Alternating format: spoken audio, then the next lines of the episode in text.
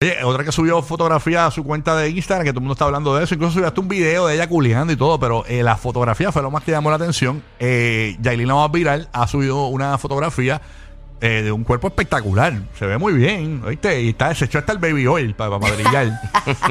¿Ah? Chacho, está engrasada para pa Tecachi. Y su buen este peinado. Déjame decirte, aquí la gente. Yailin es muy bonita. Aquí la gente critica a Yailin y toda la cuestión, pero si te- tú, hombre que escuchas, es más, tú que tienes novia, que estás casado, te ponen a Yailin de frente.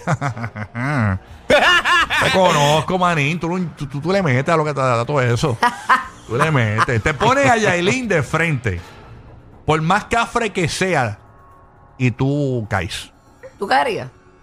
Jamás. Porque tú estás hablando por ti. Jamás. Exacto, sí. Porque uno está- habla de lo que hay en su corazón. hablando por la humanidad. Eso suena como un John Rocky.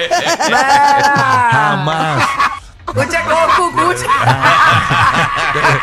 No te rías, no te rías. A No te, este. no te rías.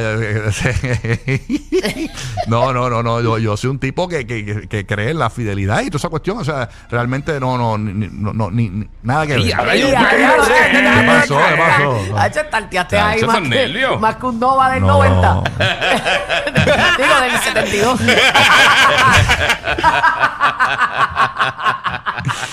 Eh, esta Pero gente aquí- tranquilo, no te vamos a poner en el spot. Ah. Rocky, tú No, no, no, no. sirves. No, no, no, no, no, no, no.